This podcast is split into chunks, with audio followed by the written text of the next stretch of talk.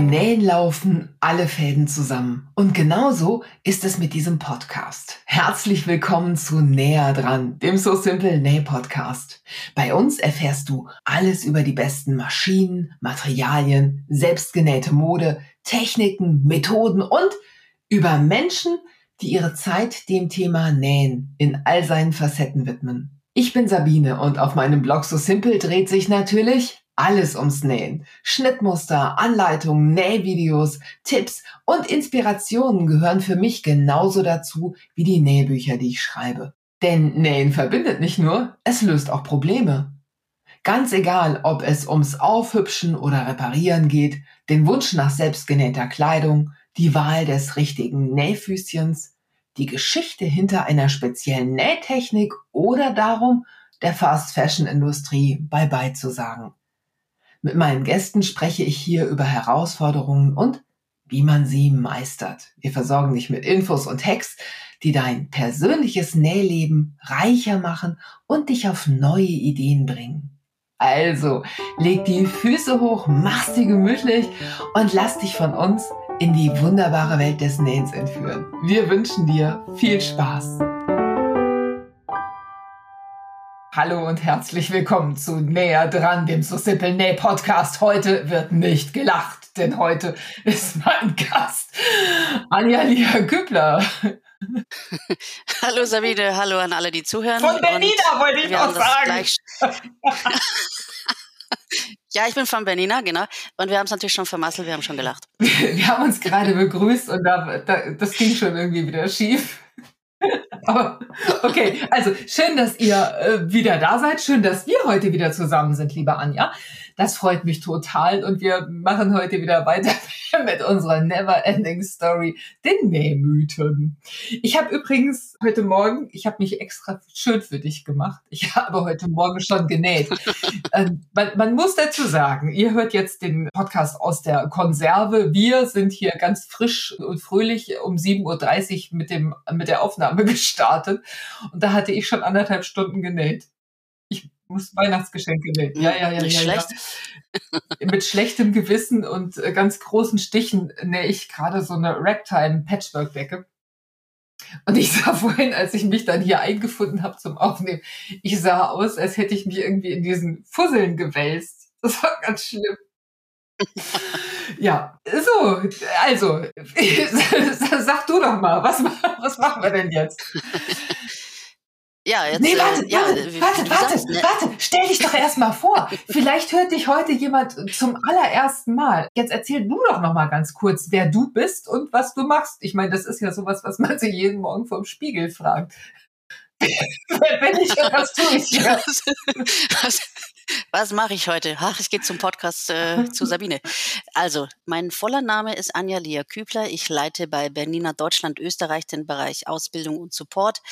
Ausbildung bedeutet, ich bin für die Ausbildung unserer Fachhändler in Deutschland und Österreich zuständig, tra stelle Trainings äh, für sie auf, die sie besuchen können. Support heißt, ich sitze quasi auf der anderen Seite, also wenn ihr mal ein Ticket über die Webseite schreibt, kann es sein, dass ihr von mir die Antwort bekommt. Vielleicht habe ich mit, der, mit dem einen oder anderen von euch auch schon mal geschrieben. Und ähm, ja, dafür bin ich auch zuständig und das mache ich auch sehr, sehr gerne. Ja, und ich bin wieder hier. Ja, als Wiederholungstäter, nee, Wiederholungstäter. Als Wiederholungstäterin. Ähm, genau. es, was mir gerade eingefallen ist, Entschuldigung, ich falle dir jetzt so ins Wort, aber was mir gerade so eingefallen ist, wenn du ähm, die Österreicher schulst, musst du dann auch sowas sagen wie Ois lebend und sowas? Nein, muss Tust du ich nicht. aber. Okay. Äh, nee. nee, die sagen, sagen die Ois, ich weiß nicht, aber lebend ist so. Also ich bin, ich bin, ich bin sehr fasziniert von, von Dialekten auch. Also mir begegnen ja auch sehr viele Dialekte, weil unsere Fachhändler sind ja deutschlandweit und österreichweit verteilt, verstreut, sage ich mal. Und äh, ich bin immer wieder fasziniert von den Dialekten, die mir begegnen. Ich bin ja hier am Bodensee aufgewachsen. Also ich arbeite ja auch in der Schweiz bei, bei Steckborn, hätte ich jetzt fast gesagt, bei Bernina, also in Steckborn am schönen Bodensee, so wollte ich das sagen. Und ich bin auch hier aufgewachsen, also an der Grenze zur Schweiz. Und ich habe als kleines Kind den Schweizer Dialekt immer nachgemacht. Also mein Bruder hat irgendwann mal, hat meinte mal dazu, jetzt sei doch mal still, wir kriegen irgendwann mal Ärger in der Schweiz, weil du dauernd die Schweizer nachmachst. Aber ich hatte schon immer so einen so so ein Hang. Ich selbst spreche keinen Dialekt. Ich meine, wer mir schon eine Weile mal zugehört hat, merkt, ähm, ich habe mal so ein paar Ausdrücke drauf, aber so wirklich Dialekt spreche ich nicht. Habe ich irgendwie nie angenommen.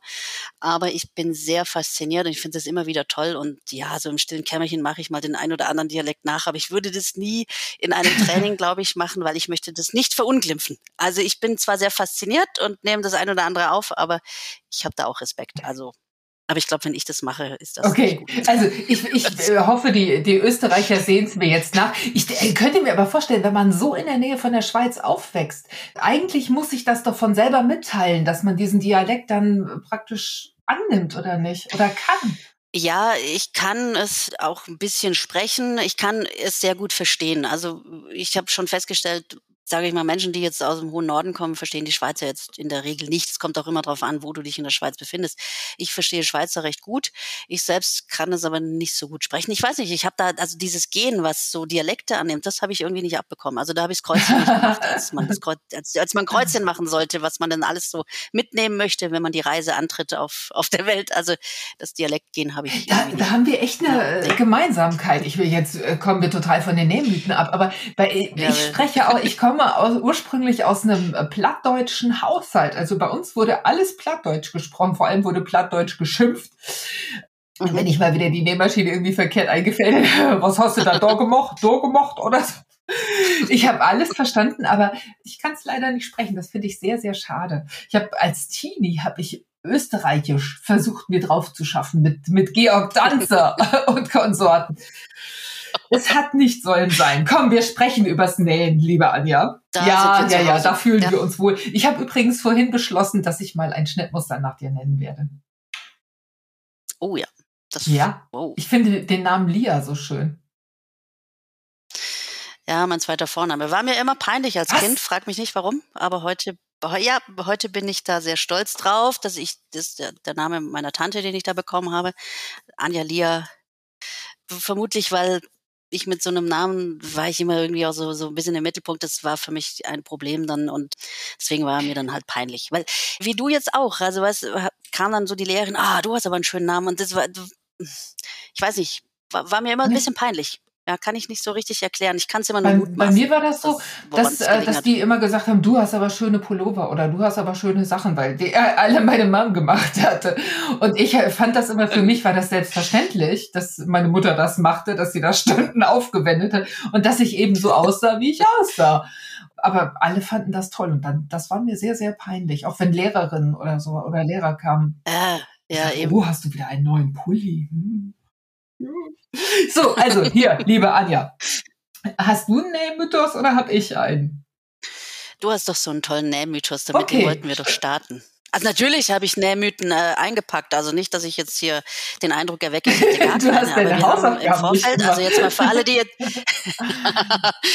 Ja, da haben wir schon wieder das Schulthema, ne? Nein, also wir haben ja im Vorfeld, wo, wo wir angefangen haben, hast du so einen schönen ja, Anfänger. Ja, also wenn meine Nähmaschine nicht läuft, ist sie kaputt.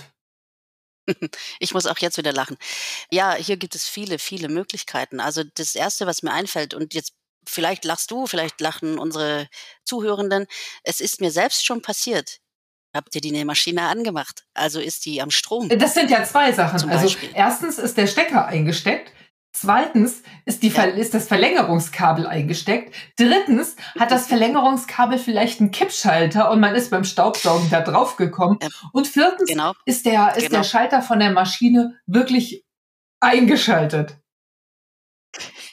Ihr seht schon, das geht ganz arg ins Detail. Also da kann ganz viel schon hier passieren. Also ich hatte, also wer eine Bernina hat, weiß, dass die Bernina immer so ein bisschen braucht, bis sie hochgefahren ist. Und ich bin dann äh, da, damit lebe ich, sage ich mal. Das, da bin ich drauf eingestellt. Und ich stand wirklich mal vor einer Maschine. Ich hatte die, also ich kann es ja auflösen, ich hatte die nicht angemacht. Ich hatte einfach den Schalter nicht angemacht. Und ich stand so davor und habe gewartet und gewartet und dachte noch so, Mann, nee, auch aber jetzt echt lang die Bernina. Und dann habe ich gedacht, da stimmt doch irgendwas nicht. Ja, und ich hatte wirklich einfach den Schalter nicht angemacht. Was mir auch oft passiert, wenn ich irgendwie aus dem Urlaub komme, ich mache meine ja meine Stromversorgung aus. Also meine ganzen Mehrfachstecker sind ausgeschaltet, ne, die und so weiter. Da stehe ich dann auch manchmal vor der Maschine, passiert nichts. Habe sie zwar dann äh, vermeintlich angemacht, aber der eben der Schalter des Mehrfachsteckers ist irgendwie nicht an ich sag mal so, wenn sich so gar nichts tut, würde ich mal im ersten Moment einfach mal gucken, habe ich die überhaupt in den Strom Auf jeden ne? Fall. Ähm, äh, wer jetzt die ersten Folgen unserer Nähmythen noch nicht gehört hat, für den klingt das jetzt vielleicht erstmal exotisch, wenn wir hier anfangen, Probleme aufzuzählen und, und ein paar Lösungen vorzuschlagen. Also es geht um Nähmythen. Also das, was, was einem so im täglichen Nähleben an Doofigkeiten passiert, gibt es das Wort Doofigkeiten? Ich erfinde jedes Mal irgendwie ganz merkwürdig. Also an es gibt aber auch jetzt kein passendes, passendes Wort. Ich Nenn nenne es Doofigkeiten. Doofigkeiten. ich glaube, es genau. kann jeder nachvollziehen. Genau, also was einem so passieren kann oder was die Leute so sagen, was man darf, was man nicht darf, was man auf keinen Fall tun sollte, wo man in die Nähhölle kommt, wenn man es versucht. Und eben auch so Sachen, die, von denen man denkt, oh, das hat man schon tausendmal gehört, das wissen alle und es ist trotzdem irgendwie verkehrt oder es gibt eine ganz einfache Lösung dafür. Und eben dieses meine Nähmaschine näht einfach nicht, dann muss ich in die Werkstatt. Da begegnet man äh, schon gelegentlich das eine oder andere Mal diesen Satz. Aber es ist ein, kann ja nicht nur der Stecker sein. Also da gibt's ja auch noch andere Möglichkeiten, warum diese fucking Nähmaschine nicht näht. Ja, es kann natürlich jetzt auch daran liegen, wenn die Nähmaschine eine sogenannte Sicherheitsfunktion hat. Das kommt bei den ein oder anderen Nähmaschinen vor. Also wir haben sogenannte Sicherheitsfunktionen äh, drin bei Bernina wenn du jetzt zum Beispiel den Nähfuß nicht absetzt, ne, also quasi runtermachst über den Hebel oder auch über den Kniehebel, dann äh, ist der Fuß noch in der Schwebeposition und dann näht die Maschine nicht. Das kann wenn man einen recht dünnen Stoff hat, sehr augenscheinlich sein, weil der Fuß einfach über dem Stoff schwebt. Aber problematisch wird es halt da, wenn man was Dickeres näht. Das mag jetzt irgendwie so ein Quilt-Sandwich zum Beispiel sein, vielleicht ein sehr dickes, wo ein Volumenfließer auch noch drin ist und dann schiebst du das so drunter. Und dann siehst du nicht, dass der Fuß nicht abgesetzt wurde, also runtergelassen wurde und dann gehst du auf den Fußanlasser oder, oder so, ne, dann und versuchst zu nähen und die näht halt einfach nicht. Und dann fragst du dich, oh je, was habe ich falsch gemacht, was ist kaputt? Das wäre etwas, wo man auf jeden Fall mal gucken sollte, ob man das gemacht ja, hat. Ist mir heute Morgen auch so gegangen die, bei dieser Ragtime-Decke. Ich habe ähm, dieses R200, also dieses Recycling-Volumenflies drunter gehabt und es ging einfach nicht los. Was auch passieren kann, ist, dass bei einer Bernina, also bei mit, mit so einem Touchscreen, kann so ein Bildschirm auch mal ja, wie soll ich sagen, wie, wie einfrieren. Also warum auch immer. Also es gibt da mehrere Möglichkeiten, warum man so einen Bildschirm mal aus dem Konzept bringen kann. Dann muss man ihn einfach kalibrieren. Das geht recht einfach. Ich möchte hier nicht zu weit ausholen. Das steht auch bei euch in der Anleitung dann drin. Also wer eine Bernina hat, einfach mal die Anleitung rauskramen. Da gibt's aber auch ja Hilfen aller YouTube-Video. Im Zweifelsfall einfach ein Ticket schreiben. Das wäre jetzt zum Beispiel etwas, wo man dann auch bei mir landet und dann die Info bekommt, wie man den Bildschirm kalibriert. Da reagiert die Maschine nicht. Also sprich, da reagiert auch der Bildschirm dann einfach nicht mehr. Also ich hatte das aber auf der Bernina Website ist irgendwie so eine, eine Info dazu, die habe ich da gefunden. Und das war irgendwie so das Allereinfachste. Also das, das war wirklich überhaupt gar ja. kein Problem. Und das sagt einem die Maschine auch. Ich, ich muss jetzt, irgendwas muss ja. jetzt mit mir passieren oder ich muss kalibriert werden oder so. Ähm, es kann aber auch mechanische Probleme geben, dass die Nähmaschine nicht näht. Also ich hatte mal den Fall, dass sich der Faden im Fadengeber oder im Greifer ja, verheddert hat. Also ich habe nicht richtig eingefädelt und habe den vielleicht zweimal durch den Fadengeber ge geschlungen und dann, dann näht das Teil einfach nicht, weil die Fadenspannung überhaupt nicht richtig zustande kommt. Dein Hobby ist es, deine Freunde und Familie so richtig zuzutexten? Dann hat Simon Mobile, der Mobilfunkanbieter von Waschbär Simon, den perfekten Mobilfunkvertrag für dich. Denn Simon Mobile bietet satte 12 GB schon ab 8,99 Euro im Monat. Und wenn es ein bisschen mehr sein darf, entscheide dich doch einfach für 17 oder 27 GB im Monat. Egal was du wählst, du kannst dich jeden Monat flexibel neu entscheiden und bekommst zum Start nur für kurze Zeit nochmal ein 100 GB Geschenk obendrauf. Kündigen oder einfach mal eine Pause einlegen geht bei Simon Mobile ebenfalls monatlich ganz flexibel. Und das ist noch nicht alles. Gibst du auf simonmobile.de oder in der App den Code Podcast5 beim Vertragsabschluss ein, gibt es nochmal jeden Monat 5 GB zusätzlich on top.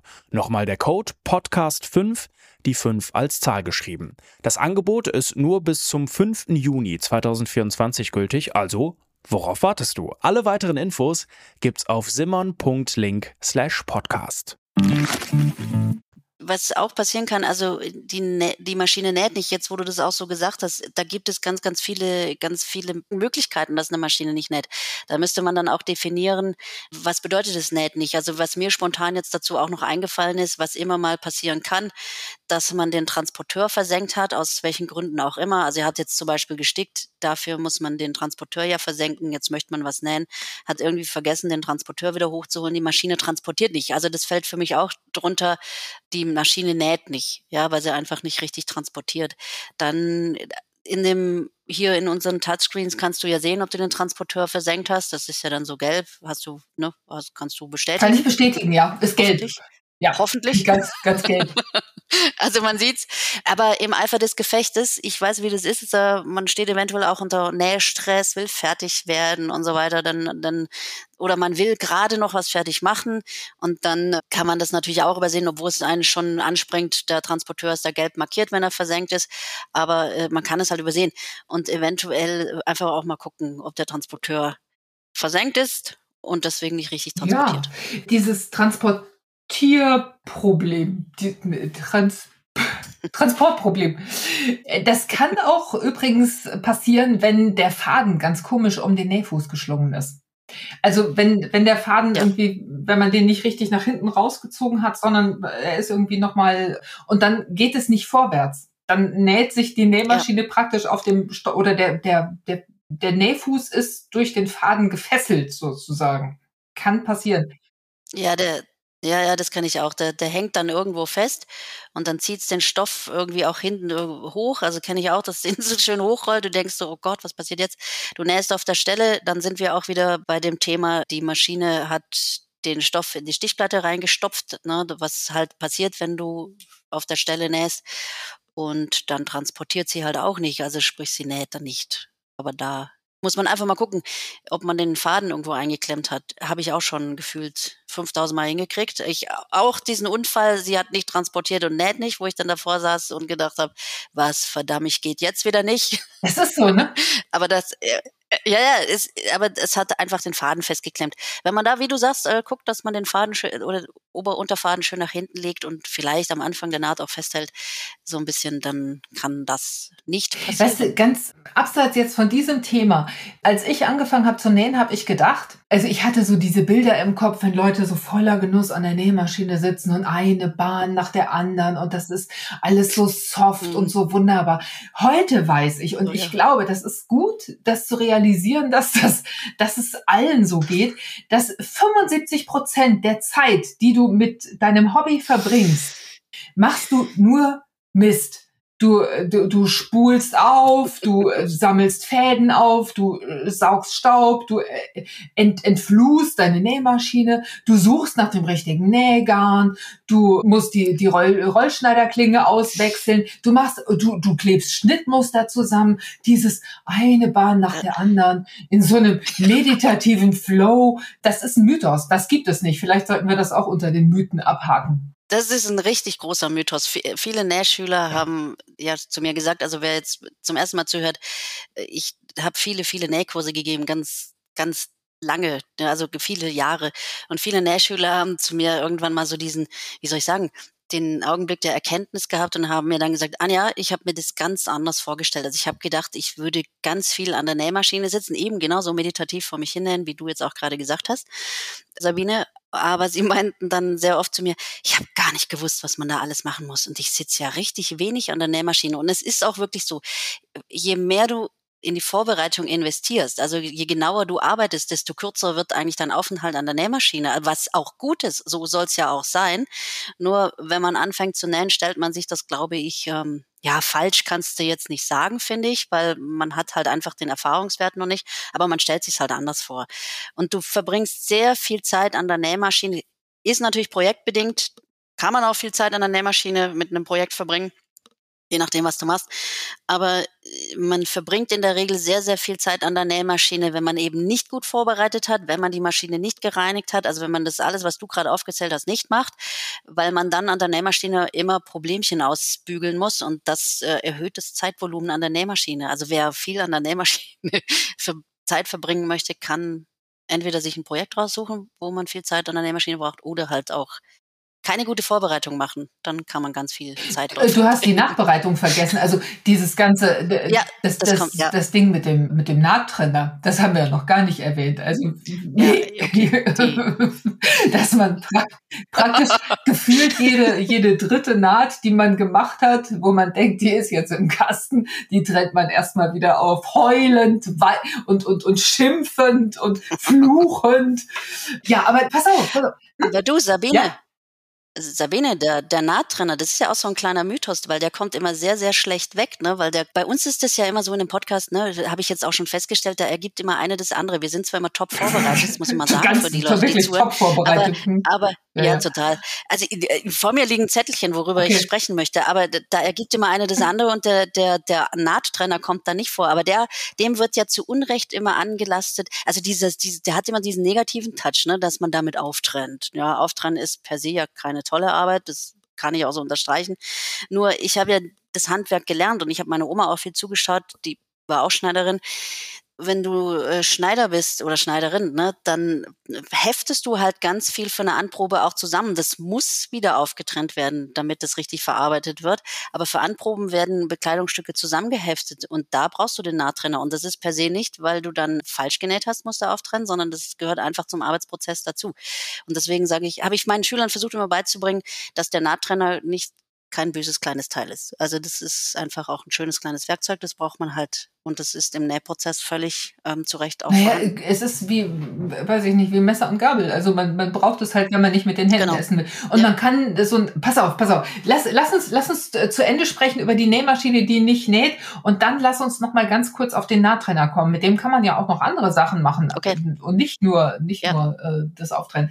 Aber was mir noch eingefallen ist, warum eine Nähmaschine nicht nähen könnte, wenn die Stichlänge auf Null gestellt ist. Wenn man zum Beispiel solche Riegel näht oder so oder irgendeine Stelle verstärken will oder über einen Reißverschluss so näht, dass er, dass er zusammengefasst wird, also dass die beiden Seiten zusammengefasst werden, dann stellt man die Stichlänge auf Null.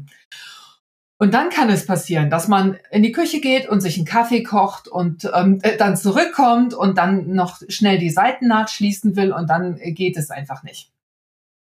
Dann ja kann, kann es daran ja. liegen. Oder man hat zum Beispiel einen Stich, der nicht so gedacht ist, dass er vorwärts geht. Also ähm, es gibt zum Beispiel, äh, ich weiß nicht, ob das alle Berninas haben, aber an meiner ist so ein, wie ein kleines, wie so ein Augenknopfloch. Äh, nicht so ganz dicht, also man kann da mehrmals drum rumnähen, aber nicht, nicht so ganz dicht. Und das geht einfach, das geht nur im Kreis. Wenn ich dann nicht vorwärts nähe, dann kann das sein, dass ich sowas eingestellt habe, weil ich zum Beispiel eine Öse genäht habe.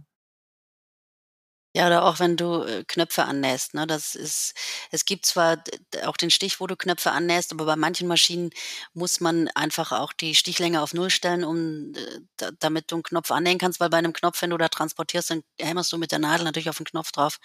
Und bei manchen Maschinen, ja, das auch jetzt mal auch unabhängig vom Bernina musst du einfach die Stichlänge auf Null stellen, damit du den Knopf annähen kannst, weil da brauchst du ja nur einen Ausschlag nach links und rechts. Und wenn du es dann da vergisst, wieder zurückzustellen, dann dann äh, ja, hast ein Problem, dann näht die Maschine nicht, ja, ja. wenn du so willst. Oder nur seitlich. Das letzte Ding, was mir einfällt, ist, und was mir auch schon passiert ist, dass die Maschine nicht genäht hat, weil ich sie auf Umspulen gestellt habe. Äh, also bei, bei den meisten Nähmaschinen hört man das, wenn die auf Umspulen ist. Aber ich höre immer ganz laut Musik, wenn ich, wenn ich nähe. Und dann ist das ist so ein Höllenlärm bei mir. Wenn Meatloaf grölt und äh, naja.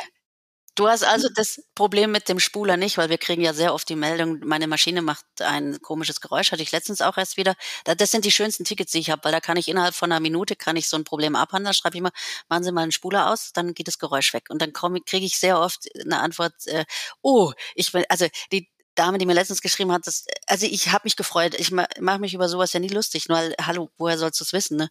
Aber sie hat sich dann, sie hat sich dann bedankt, dass ich das so schnell reparieren konnte. Und da freue ich mich natürlich immer drauf. Äh, nicht, nicht drauf, sondern drüber, wenn ich so Probleme auch ganz schnell gehandelt bekomme. Aber du hast das Problem dementsprechend dann nicht, ne, dass du den Spuler hörst. Wobei, bei einer Bernina kannst du trotzdem nähen, du kannst aufspulen und trotzdem nebenher nähen. Das ist ja das Schöne. Kann das jede Bernina? Ja, das kann jede Bernina, die hat, du kannst nähen und du kannst, du hast ja immer einen zweiten Garnrollenhalter an der Bernina und du kannst unabhängig vom Nähen, kannst du aufspulen. Das ist jetzt im Nähprozess äh, nicht so, weil beim, also da geht das theoretisch, sagen wir mal so. Du, du musst dann nicht ausfädeln, ne, wenn du nähst und du kannst das halt, du kannst den extra Weg gehen und aufspulen, deswegen kannst du es quasi parallel machen. Aber wenn du im Nähprozess bist und nähst, dann bist du aufs Nähen konzentriert, du wirst unwahrscheinlich, unwahrscheinlich, dass du nebenher aufspulst wobei das wahrscheinlich jetzt auch viele machen. Ich mache das immer, wenn ich sticke.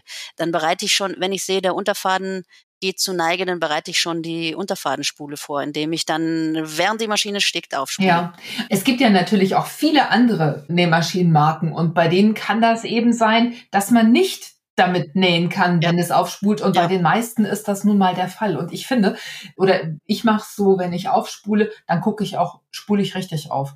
Weil manchmal führe ich den Faden nicht so richtig da durch ja. oder habe ihn nicht straff eingespannt, wenn das sich dann äh, aufrollt in den ersten Runden. Und dann rollt das überall rum, aber nicht, äh, nicht da, wo es soll. Und deswegen äh, mache ich das, also eine ordentlich aufgerollte Unterfadenspule kann einen Unterschied machen, ob eine Naht gut aussieht oder össelig. Absolut, absolut. Und was mir jetzt noch einfällt bei, wer eine Bernina hat, da kann ich jetzt auch mal noch einen Tipp geben. Wer also einen Ober- und oder Unterfadenwächter hat, also meistens hat man beides, aber manche Maschinen haben keinen Unterfadenwächter.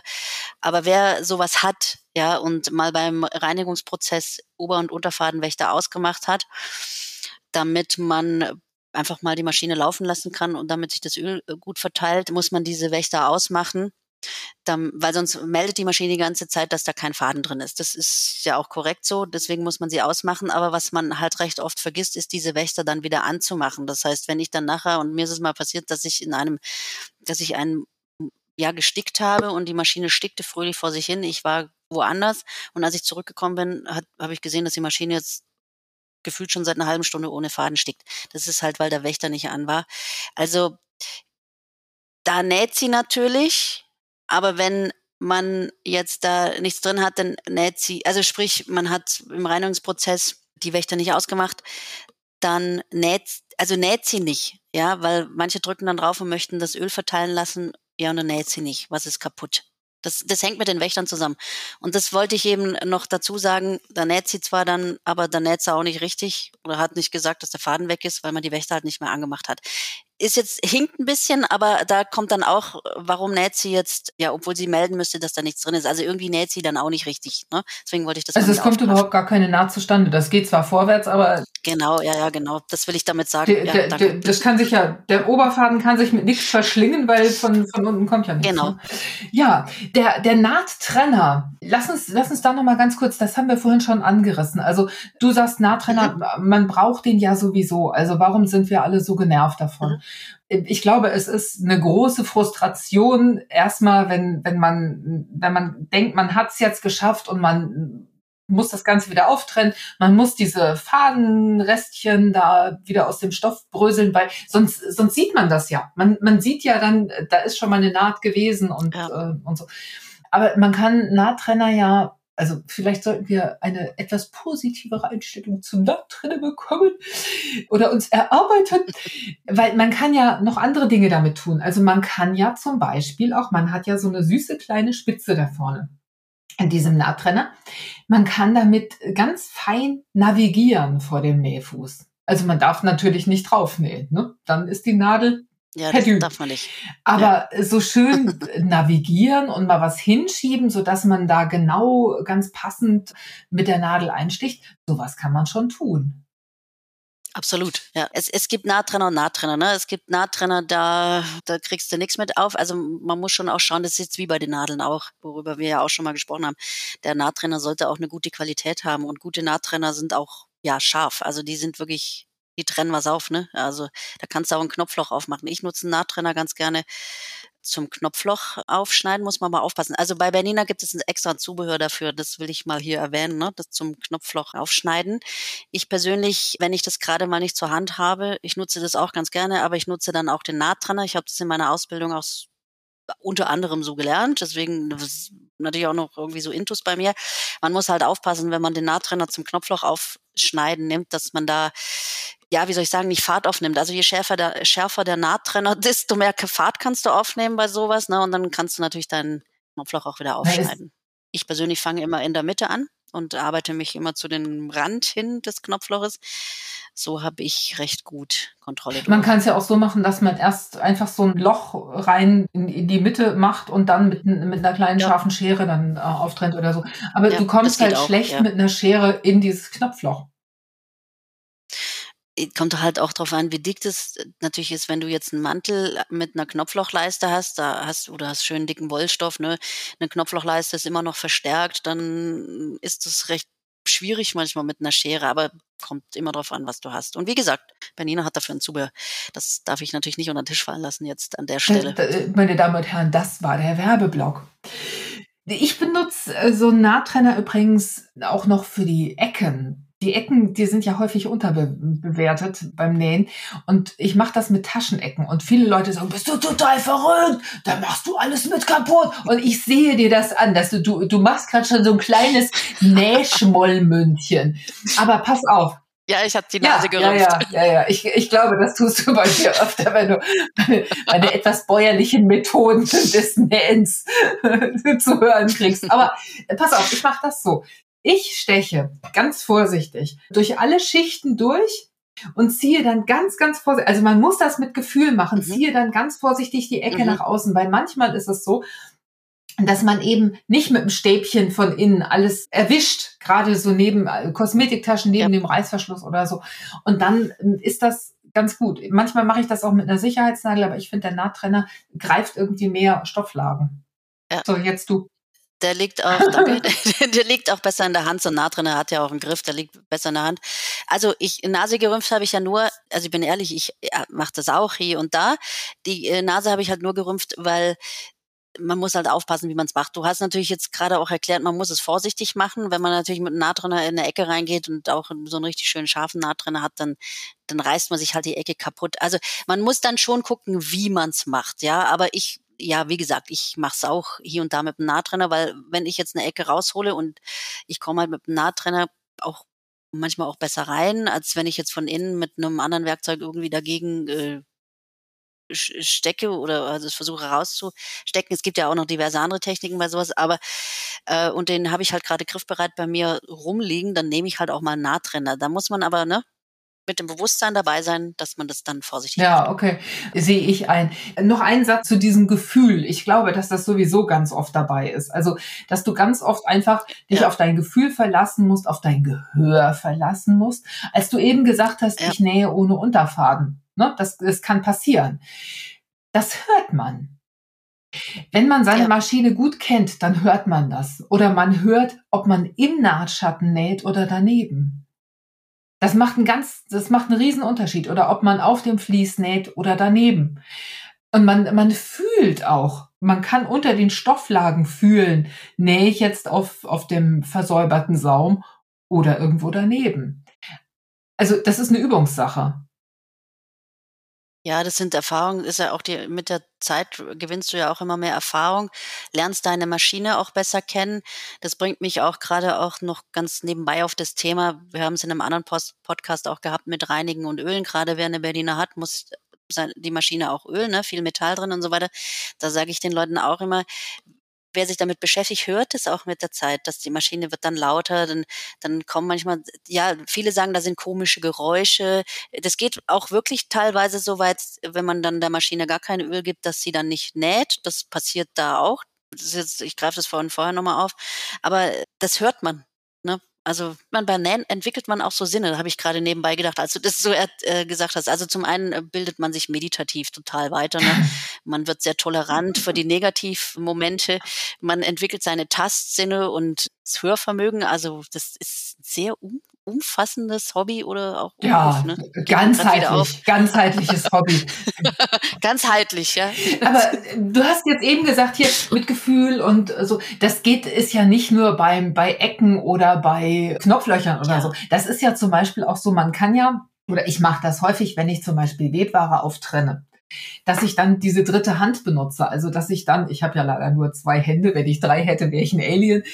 Dann äh, ich, ich klemme mein Teil, das eine Ende von meiner Naht unter den Nähfuß, lass, den, äh, lass die Nadel runter und hab dann, kann dann den Stoff spannen. Und dann kann ich in einem Rutsch die Naht auftrennen, weil das dann mhm. gespannt ist und weil ich dann eben nicht in den, nicht in den ja. Stoff reinhacke. Aber wenn ich das nicht richtig mache, wenn ich, wenn ich da zu schnell bin oder den falschen Winkel erwische oder so, dann kann ich mir den gesamten Stoff aufreißen. Also auch da mit Gefühl. Das ist wie wenn du eine Naht kannst, du kannst sie, wenn sie, wenn du sie angelöst hast, kannst du sie ja teilweise auch wirklich aufreißen. Da muss man natürlich nachher die Fäden raussammeln. Das ist manchmal äh, ein bisschen mü müßig oder mühsam, sage ich mal. Aber man kann so eine Naht, man kann sowas auch aufreißen. Aber auch da ist es wirklich extrem wichtig, dass du da mit Gefühl reißt, weil du kannst da ja wirklich den Stoff kaputt reißen. Und das, ne, das, da ist auch ganz viel Gefühl gefragt, wenn man die Naht aufreißt. Naja, da ist ja wirklich die Frage. Also übe ich das vielleicht jetzt einfach mal und wenn ich mir diese dieses, diesen Skill drauf schaffen will, übe ich das ein bisschen oder nehme ich mir die Zeit, das sind ja dann oft nur wenige Minuten und äh, mache das peu à peu. Ne? Also ich glaube, ja. da kann man sich auch auf sein Gefühl verlassen, weil man mit der Zeit ja wirklich mehr Erfahrung sammelt und weiß, was man, was man schaffen kann und wo es dann riskant wird. Ne? Mit dem Nahtrenner, du sagst ein scharfer Nahtrenner. Man muss den ja nicht unbedingt wegschmeißen, wenn er nicht mehr ganz scharf ist. Also ich habe die Erfahrung gemacht, dass man diese kleine Klinge, die so in diesem Knick ist, das ist ja das, was eigentlich scharf ist. Ja, Dieses genau. Halbmondding. Ja, also nicht die Spitze vorne, ja, ja, genau, das quasi die in der Runde. Genau, ja. dass man das mit ähm, Alufolie, also nee, nicht Alufolie, wie heißt, wie heißt das, dieses, ähm, so, so, so Metallpads, mit denen man die Spüle poliert. Also mit denen mein Mann die ah, Spüle okay. poliert.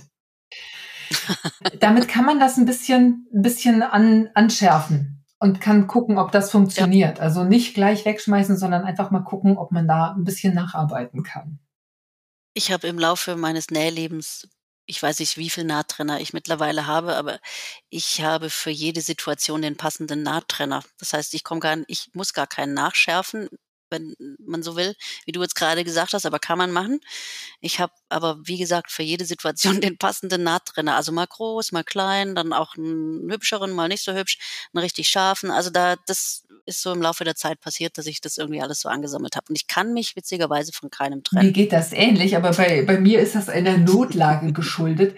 Ich verliere die nämlich immer. Also ich verteile die überall. Ja, das kommt natürlich noch dazu. Aber selbst die gefühlten 20, die ich habe, die sind manchmal nicht da, wo ich sie brauche. Das heißt, die sind dann alle 20, was weiß ich, Party machen oder sowas. Ne? Oh, eine, ja. oh das stelle ich mir toll vor. Eine Nahtrenner-Party. Ja. Zu sowas würde ich auch gerne mal eingeladen werden. Das ist eine Selbst, ist eine Selbsthilfegruppe wahrscheinlich. Die sprechen dann drüber, was sie alles machen. Oh mussten. nein, wie sie beschimpft wurden. Du Arschloch!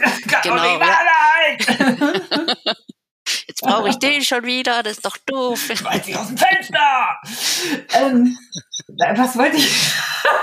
nee, jetzt lass uns doch mal konzentrieren. Ich wollte noch irgendwas ganz Wichtiges sagen. Ach so, es gibt Nahtrenner, die kann man sich um den Hals hängen. Da habe ich mal drüber nachgedacht, ja. aber dann, ich bin ja nicht so besonders geschickt. Und dann habe ich habe ich gedacht, wenn ich dann im, im total im Nähwahn bin und dann verletze ich mich mit diesem Ding und dann äh, habe ich mich schon in der Notaufnahme gesehen und dann habe ich gedacht, nee, ich komme. Ich hatte witzigerweise dasselbe Kopfkino gerade jetzt äh, in Bezug auf mich. Das könnte mir auch passieren. Also in der Regel haben solche Nahtrenner ja auch einen Deckel. Ne? Kannst, muss man natürlich dann drauf machen. Kann man sich. Aber der ist immer weg. Dann eigentlich ist, nicht. immer ja, weg. Ja, der, ich wollte nur sagen, man kann sich eigentlich gar nicht verletzen, wenn man ihn drauf machen würde und man ihn auch findet. Aber ich gebe dir da recht, meiner ist auch immer unter irgendeinem Stoffhaufen dann verschwunden, der Deckel. Das ist ja, liegt, liegt in der Natur der Sache. Ich glaube, das ist so ein Nähgesetz, dass die Sachen auch verschwinden. Das ist ja wie eine Schere, die dann auch immer mal nicht da ist, wo ja, sie das sein stimmt. sollte. Also Aber ich entsorge die dann manchmal auch mit so einem großen Haufen Stoffschnipsel oder so. Also es ist alles ah, schon ja, passiert. Ja. Alles schon passiert. Ist übrigens jetzt mal Zeit für einen Werbeblock von Zu Simple. Kannst du bitte eine kleine Melodie vor dich hin brummeln, um den Werbeblock einzuleiten? Oh, ja, das war viel mehr, als ich mir erhofft hatte. Also, da gibt es einen, Testbericht über Nahttrenner. Wer also auf der Suche nach einem Nahttrenner ist, nein, ich verkaufe keine. Ich habe nur alle getestet, die auf dem Markt sind. Ja, vielleicht nicht alle, aber die meisten. Es sind gefühlt so um die 20 gewesen, die ich durch meinen Test gejagt habe. Guckt euch das mal an, verlinke ich, wenn ich äh, dran denke, äh, in den Show Notes. Und dann könnt ihr, äh, könnt ihr das in Ruhe nachlesen, welcher Nahtrenner jetzt äh, wofür funktioniert und worauf man da achten sollte. Könntest du bitte eine kleine Melodie machen wieder? kann, kann, man sich da, kann man da, sich dafür mieten? Also das ist irgendwie cool ist mir jetzt auch neu, dass ich das, dass du das drauf hast, ja. kann. Also von dem her, ja, also lassen wir, können wir mal drüber sprechen nach dem Podcast, also nach der Aufnahme, wie wir da weiterverfahren ja. wollen. Und wohin ich den Check schicken also, soll. genau. Ja, gut. Ähm, also, dann äh, lass uns doch auch noch mal darüber sprechen, wie das ist mit den Nähmaschinennadeln und den Garnen. Also, Nähmythos. Man kann jedes Garn mit jeder Nadel nähen. Nee, sag ich. Nein, das kann man nicht. Nicht der Punkt. Nee, das geht nicht. Nee, genau. Jetzt bin ich dran. nein, nein, also kann ich natürlich so nicht unterstreichen. Ich glaube, wer schon mal mit Metallic-Garn gearbeitet hat, also da gibt's ja unterschiedliche Metallic-Garne da, ne?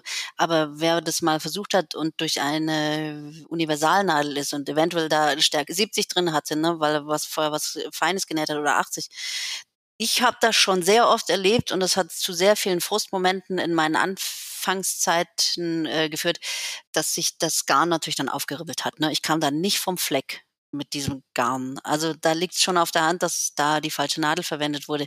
Man sollte dann dementsprechend mit der Nadel darauf reagieren. Ja, richtig. Also ist mir auch passiert beim Sticken. Ich habe gedacht, das macht gar keinen Unterschied. Ich habe dann diese, bei meiner Bernina ist ein, ist ein Bienchen dabei. Es ist kein Sabinchen, aber es ist ein Bienchen und es ist so süß. Also es bringt jedes Projekt so zum Strahlen, finde ich. Und da habe ich die Flügelchen mit Gold gestickt.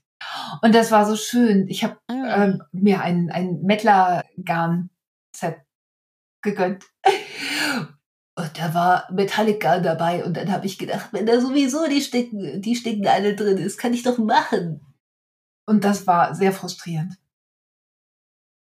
Das mhm. war wirklich, also, also ich habe das jetzt doppelt und dreifach. Ich habe dann, ich musste so lange warten, bis ich dann meine Metallic-Nadeln hatte, bis die da waren. Und dann habe ich das Bienchen zu Ende gesteckt und jetzt kann es fliegen.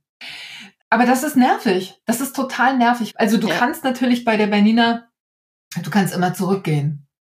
Also dahin, wo du ja. mal gewesen, wo, wo der Faden abgerissen ist. Aber wer will das schon? Dann hast ja. du da 20.000 Fadenreste und es sieht einfach nicht so aus, als wäre das in einem Rutsch durchgenäht. Also du versuchst die ganze Zeit das zu sagen und ich rede immer weiter und rede, ja, ich, rede, ich, rede. Ja, du redest einfach weiter. Ne? Ich, also kann keiner hören, der zuhört. Dass Doch, man hört das. Nein, nein, also, dann, da muss ich wieder, da muss ich, ja, darf ich, ich darf nicht. Komm, nein, nein, nein, natürlich nicht also du hast jetzt mehrere Sachen gesagt, äh, zu denen ich was sagen wollte, zu denen ich jetzt was sage.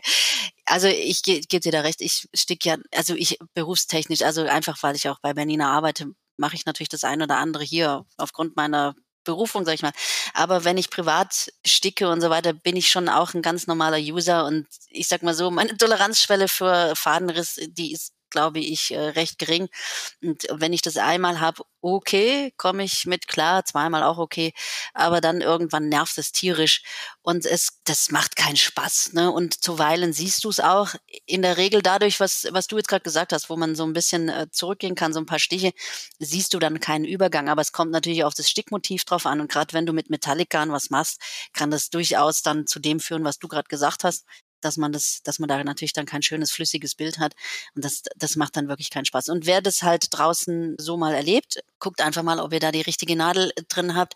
Was auch helfen kann, das ist jetzt unabhängig von der Nadel. Man sollte bei Metallic-Garn oder auch speziellen Garn, sage ich jetzt mal, vielleicht nicht gerade Vollspeed äh, sticken oder nähen, sondern auch die Geschwindigkeit reduzieren. Dann geht das in der Regel auch ganz gut. Ja, Nadel und Geschwindigkeit ist eine ganz gute Sehr gut. Dann gibt es ja noch andere Fälle, in denen man andere Nadeln braucht. Also zum Beispiel Jeansgarn. So ein Denimgarn, das ist manchmal, es gibt ja weiß ich nicht, Mettler Extra Strong oder so heißt das. Also wirklich richtig, richtigen Jeansfaden.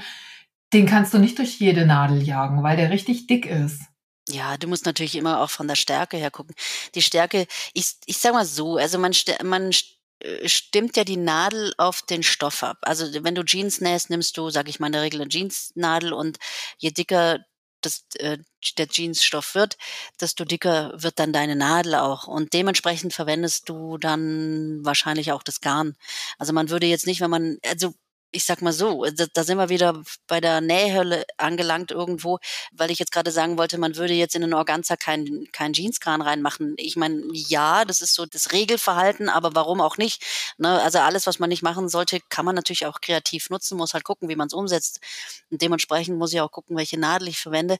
Aber deswegen immer, wenn andere Garne am Start sind, muss man wirklich überlegen, welche Nadel verwende ich da, also welche Stärke verwende ich, was habe ich für einen Stoff? Und dementsprechend sollte ich mit der Nadel halt auch darauf reagieren, weil es dann äh, auch zu dem Ergebnis kommt, was ich haben möchte. Du hast eingangs, also bevor wir die Aufnahme gestartet haben, hast du ja auch von Fehlstichen mal gesprochen. Also eine falsche Nadel verursacht ja auch unter Umständen Fehlstiche. Ja, wenn ich jetzt in einem, durch einen Jersey mit einer ungeeigneten Nadel durchbretter, dann wundern sich viele. Also ich habe mich am Anfang mal gewundert, warum sind da auf einmal Stiche ausgelassen. Es lag halt schlichtweg daran, dass ich halt nicht die passende Nadel verwendet habe. Ja, aber manchmal weiß man es halt nicht. Also äh, bei mir war es jetzt neulich so, ich, ähm, ich nähe sehr gerne mit elastischem Nähfaden, weil ich dann einen Gradstich machen kann.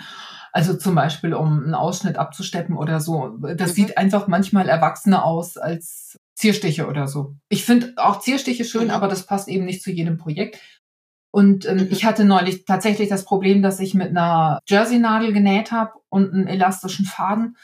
Und die Naht wurde nicht so schön, wie ich dachte, dass sie werden sollte. Und ich habe dann ähm, eine Super-Stretch-Nadel verwendet.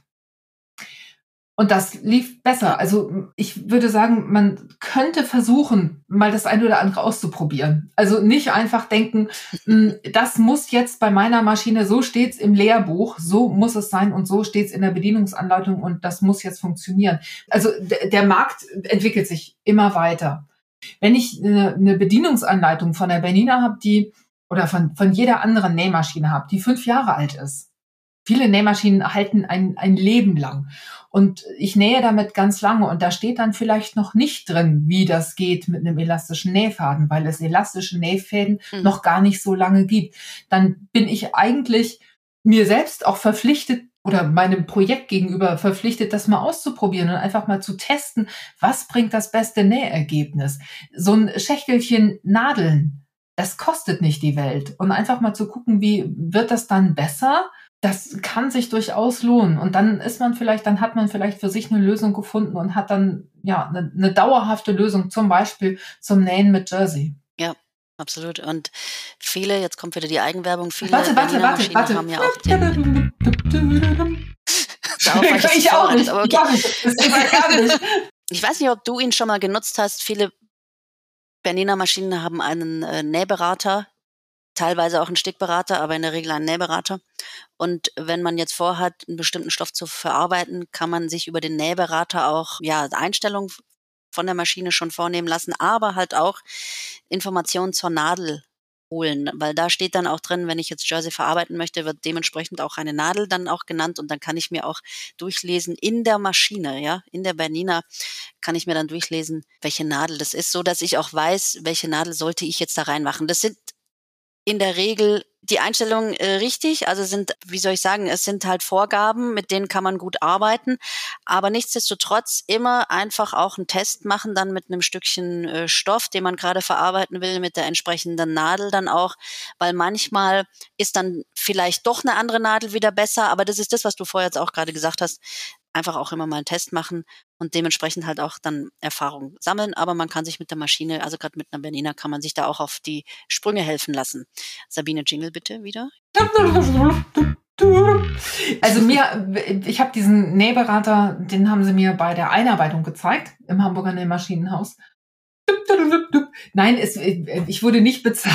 Ich gehe da einfach nur gerne hin, weil die total, total nähverrückt sind und sich sehr, sehr gut auskennen und sehr viel Zeit nehmen für ja, individuelle Fragen und Beratung. Aber warte, ich, was ich noch sagen wollte. Der Nähberater, der ist ja schon schlau, ne? Aber der weiß natürlich mhm. nicht, hat mein Stoff jetzt drei Prozent Elastan oder sind da vielleicht sieben genau. Prozent Elastan drin und ist es vielleicht steht da Jersey mit Elastananteil oder keine Ahnung, aber es ist ein völlig anderes, ein völlig anderer Stoff und da komme ich am Ausprobieren oft einfach nicht vorbei. Also ich kann mich, ich kann mich davon leiten lassen, aber die 100 Prozent, die habe ich dann, wenn ich mit dem Stoffrest geübt habe. Genau, das ist das, was ich eben meinte. Die Vorgaben sind richtig, sind gut, die helfen dir gut auf die Sprünge. Du weißt, in welche Richtung du dich bewegen sollst, aber hat der Stoff eben die drei Prozent Elastan, sieben Prozent Elastan, eventuell auch noch mehr. Dementsprechend musst du dann einfach auch eben Tests machen und dann weißt du auch, ob du mit der Nadel, die vorgegeben ist, arbeiten kannst oder eventuell doch noch mal was anderes brauchst. Sieht, kommt, hängt ja auch immer damit äh, zusammen, also wie die Optik nachher ist, ne, von der Naht dann selbst. Auch was einem selbst gefällt, weil ich hatte auch schon, ich habe auch schon mit einer Nadel sehr gleichmäßige, zwar Fehler hinbekommen, aber das sah dann nachher so spannend und auch sehr kreativ aus, so dass ich das dann auch bewusst genutzt habe. Na wirklich, ich war da wirklich sehr, sehr äh, beeindruckt von, wie man das so schön gleichmäßig falsch hinkriegt. Aber es war, ich habe die Naht dann so genannt, weil es, äh, das hat zu dem Projekt dann auch gepasst. Ich kann mir übrigens gut vorstellen, dass du mit, mit einem sehr überzeugenden Gesichtsausdruck sagen kannst, das gehört so. Das muss so sein. Ja. Also mich überzeugst du. mich überzeugst du ja eigentlich immer. Du hast ja noch einen, einen schönen Nähmythos mitgebracht, über den wir heute zum Schluss sprechen. Ja. Wir kommen, wir sind ja, wir kommen wieder nicht durch. Äh, also Sabine, sind wir ehrlich, auch für alle, die zuhören, es wird irgendwann auch Nähmythos Podcast Nummer 45 geben, weil wir schaffen es nie. Also ursprünglich hatten wir ja mal einen Podcast Stimmt. zu den Nähmythen angedacht, aber dann war unsere Liste auch so lang jetzt, deswegen gibt's ja immer die Fortsetzung. Wahrscheinlich sind wir bis dahin leicht senil und fangen dann wieder von vorne an. Ja, wir müssen mal notieren, äh, wir müssen mal unsere Podcast selbst anhören, was ich auch mache, ne? so ist es nicht. Aber worüber habe ich gesprochen? Ich muss mal mitschreiben. Was manchmal ist man, habe. man ist, man ist wirklich erstaunt und manchmal auch ein bisschen peinlich berührt, finde ich. Ja, so, also. Ja, ja. Also, was bei mir jetzt auf dem Zettel steht, was ich recht oft höre und auch schon gehört habe, äh, sagen wir mal so, und immer wieder auch begegnet ist die Aussage, ja, die Maschine war jetzt so teuer, die muss das doch können. Mm. Ja, das ist jetzt mal so ein Satz, den schmeiße ich mal so dahin. Da, da, da gilt es natürlich jetzt auch genauer zu definieren, was damit gemeint ist. Aber in der Regel konnte ich beobachten, dass damit halt vieles auch gemeint wurde, wie der Faden darf sich am Anfang nicht verknudeln. Ne? Also das ja, wenn ich anfange zu nähen, dann knudelt sich da der Faden drunter, die Maschine war so teuer, die musste es doch können. Das äh, liegt halt einfach in der Natur der Sache, dass der Faden, der meistens verknudelt sich ja dann ähm, auf der Unterseite der Faden. Also äh, gut aus der Nummer kommt man wirklich nur raus und das ist einfach bei Maschinen so, wenn ich die Fäden am Anfang leicht nach hinten, ja, wie soll ich spannen kann ich nie sagen, weil dann ziehst du zu sehr dran, aber einfach nach hinten halte, also wer es ganz sauber haben will, wer dieses Knudeln wirklich überhaupt nicht haben will, der muss die Fäden halt so halten. Ansonsten ist es normal, dass sich der Faden da verknudeln kann. Mal passiert's, mal passiert's nicht, aber das ist ein normales Phänomen. Und das ist jetzt nur ein Beispiel, was ich mal rausgegriffen habe, auch das Transportieren. Also ich komme nie aus der Nummer raus, einen Stoff auch zu führen an der Nähmaschine. Natürlich transportieren Maschinen äh, besser und schlechter. Ja, das kommt immer darauf an, was ich für eine Maschine habe und oder äh, mit einem Obertransportfuß oder dem Dualtransport arbeite, den man zuschalten kann. Dementsprechend verändert sich auch der Transporteur oder der Transport. Also ich muss einen Stoff führen. Also wenn ich jetzt nähe, weiß ja die Maschine nicht, wo ich da jetzt entlang nähen möchte. Dementsprechend muss ich dem Stoff die Richtung auch geben ja, damit die Maschine da näht, wo sie nähen soll. Okay. Also das, das sind jetzt nur mal zwei Beispiele, ich, die ich, ich atme mal, damit du weißt, dass ich was sagen will. also, Du red einfach weiter, so wie du schon. Das ist die Rache. Ja. Bitte. Bitte. Ja, bitte, bitte. Jetzt, okay, 3, 2, 1, vorbei. Jetzt bin ich. Du guckst dabei so chefmäßig. Äh, nee, pass auf, irgendwas wollte ich noch sagen. Achso, zu den verknuddelten. Ich bin konzentriert, Ja. Sabine. Ich bin konzentriert, Ja, ja. ich höre zu, damit ich das jetzt verarbeite, was du sagst. Ich kein Mist dazu sage. so sehe ich aus, wenn ich konzentriert bin. Alles. Bange. Also, Also, mit diesem Verknuddeln. Das ist oft so, wenn man den elektrischen Fadenabschneider benutzt. Dann ist das bei vielen Nähmaschinen so, dass sie dann so einen kleinen Knuddel da unten machen. Ich finde ihn süß und das ist der Job der Fäden, sich zu verknuddeln, damit sie eben nicht rausrutschen aus der Naht, damit die Naht gesichert ist. Manchmal macht es dann so ein süßes kleines Schleifchen, wem das Schleifchen nicht gefällt, der muss halt vielleicht auf den, auf den elektrischen Fadenabschneider verzichten und das mal per Hand machen und mal gucken, was dann passiert. So, das war mein Wort zum Sonntag und dann wollte ich jetzt noch sagen, was wollte ich denn jetzt noch sagen? Ach so, mit dem Führen, mit dem Führen. Ich weiß wieder, ich weiß wieder. Jetzt rede ich wieder ganz, ganz lange und ganz, ganz viel. und mach ganz lange Sätze. Nee, äh, wenn du, wenn du große Teile nähst, also es ist kleine Teile, die gut verstärkt sind, die können unheimlich auf der Nähmaschine rutschen, die können unheimlich beweglich sein. Und da ist es ganz gut, die Teile ein bisschen zu stabilisieren. Ich spreche jetzt nicht von anschieben wie blöd oder ziehen wie doof oder ne, so, aber das ist eine Sache und dann eben große Teile. Das passiert manchmal, wenn man einen großen Mantel, einen großen Sweater, alles was schwer ist, da muss man die Nähmaschine unterstützen, indem man das Teil dreht. Also wenn ich einen runden Saum an, an einen Sweater in Größe 48 nähe, dann muss ich irgendwann das Teil mitdrehen, weil sonst so eine Spannung auf den, auf der Naht ist, dass die, der Saum, viele Leute sagen ja, boah, der Saum, der ist so, der ist immer so, so diagonal gefaltet. Woher Mhm. kommt das? Das kommt dann oft daher, weil der Stoff nicht mitbewegt wird. ja, das, was du jetzt meinst, das sind so diese schönen Querfalten. Also da kommt es zu einem, zu einer Lagenverschiebung, wenn man so will. Also wer jetzt Eine Klassiker, ne, wenn eine Karo schon Lagenverschiebung, mal zu- jawohl. Ja, Lagen, dann- Mm, jetzt ne. wissen wir es. Sabine, ne? Ja, richtig einen auf dicke Hose Ja, ich gemacht. wusste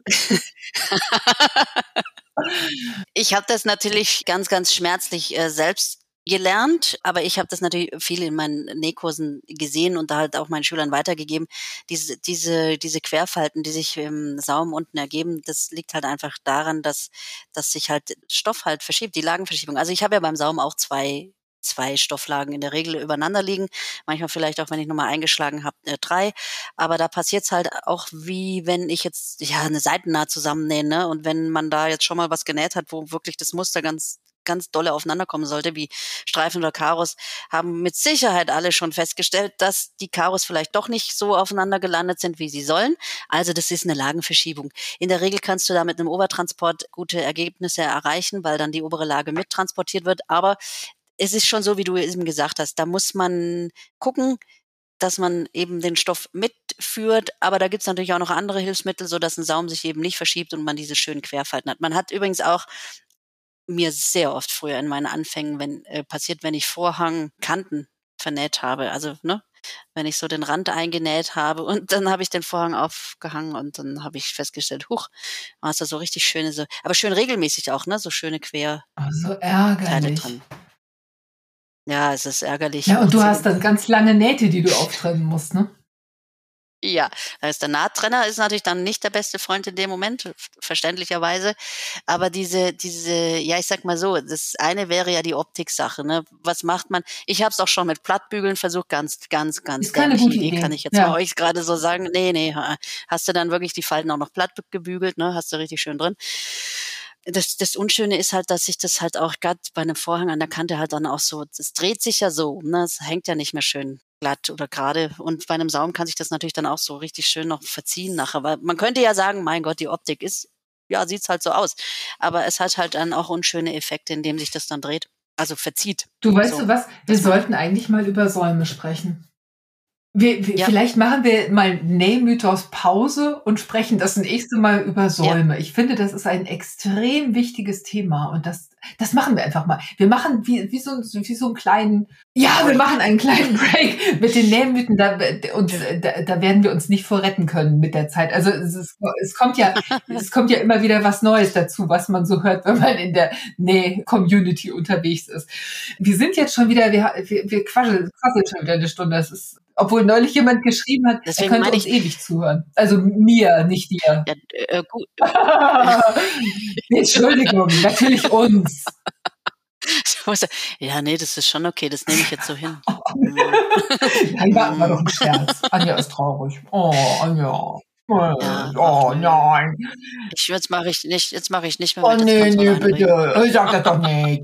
ähm, nein, also wir, wir kriegen natürlich. Nee, aber das mit ja, den Entschuldige bitte. Hm? Ja, komm, sag du was. Das mit den Säumen ist eine gute Idee, weil da kann man wirklich auch viel, viel, viel rausholen. Also viele, da habe ich schon auch wieder. Du sagst eine Sache, das ja. ist halt eben das ja. Problem. Du sagst eine Sache und ich habe schon wieder gefühlt 50 Ideen dazu. Du schon wieder Schnappatmung, weil ich dich nicht reden lasse. nee, pass auf, also dann, dann lass uns das doch mal so machen, finde ich gut. Ja. Genau, also wir haben jetzt über Nähmythen gesprochen. Ich hoffe, ihr habt Ideen gekriegt, wie ihr euer Nähglück, nee, anders. Sag du doch mal einen Schlusssatz. Ja, ich, ja, also gut, also jetzt stotter, ich, ich fange mal an, ich stotter mich mal in den Schlusssatz rein. Also ja, wir haben mal wieder über Nähmythen gesprochen. Ich habe, ich stelle immer wieder selbst fest, und äh, wie ich mal ganz am Anfang, glaube ich, auch gesagt habe, wir, wir haben zwar sowas auf dem Zettel stehen, aber er, da ergibt immer das eine äh, das andere. Und ich hoffe, dass wir hier ganz viele Tipps mit rausgeben können, wenn wir über diese Nähmythen sprechen. Was mich natürlich immer interessiert ist, vielleicht ist draußen auch noch irgendwas, was, was äh, so an Nähmythos unterwegs ist, was wir jetzt noch gar nicht abgehandelt haben. Ich fände es super klasse, wenn ihr das da Sabine schicken könntet und dann können wir darüber auch mal sprechen. Da bin ich ehrlich, ehrlich gesagt richtig neugierig drauf, was ihr so auch so an Ideen im Kopf habt, wo ihr sagt, ah, da weiß ich auch gar nicht, ob das jetzt stimmt oder nicht. Also ich glaube, Sabine und ich würden das sehr, sehr gerne auseinanderzupfen. Ähm, also immer her damit. Und ja, Sabine, ich fand's wieder toll. Mir hat's wahnsinnig viel Spaß gemacht. Ich hoffe, draußen konnte man viele Tipps von uns abgreifen und ich freue mich aufs nächste Mal. Ne? Es geht ja weiter. Also schöner hätte ich das nicht sagen. Also ich, schöner habe ich, also kriege ich das sowieso nicht hin. Vielen Dank, dass du dabei warst. Vielen Dank euch fürs Zuhören. Hat richtig Spaß gemacht und vielleicht seid ihr auch beim nächsten Mal wieder mit dabei. Schreibt uns gerne eure Nähmythen. Bis zum nächsten Mal. Tschüss. Tschüss. Na, hat dir diese Episode gefallen und dich auf neue Ideen gebracht? Dann freuen wir uns über dein Like und einen Kommentar von dir. Und natürlich darfst du uns auch gerne ein Abo dalassen. Dann bekommst du immer direkt eine Info, wenn eine neue Podcast-Folge von uns online ist. Wir freuen uns, wenn du auch bei der nächsten Folge wieder mit dabei bist. Bis dahin sage ich vielen Dank fürs Zuhören. Tschüss und bis zum nächsten Mal.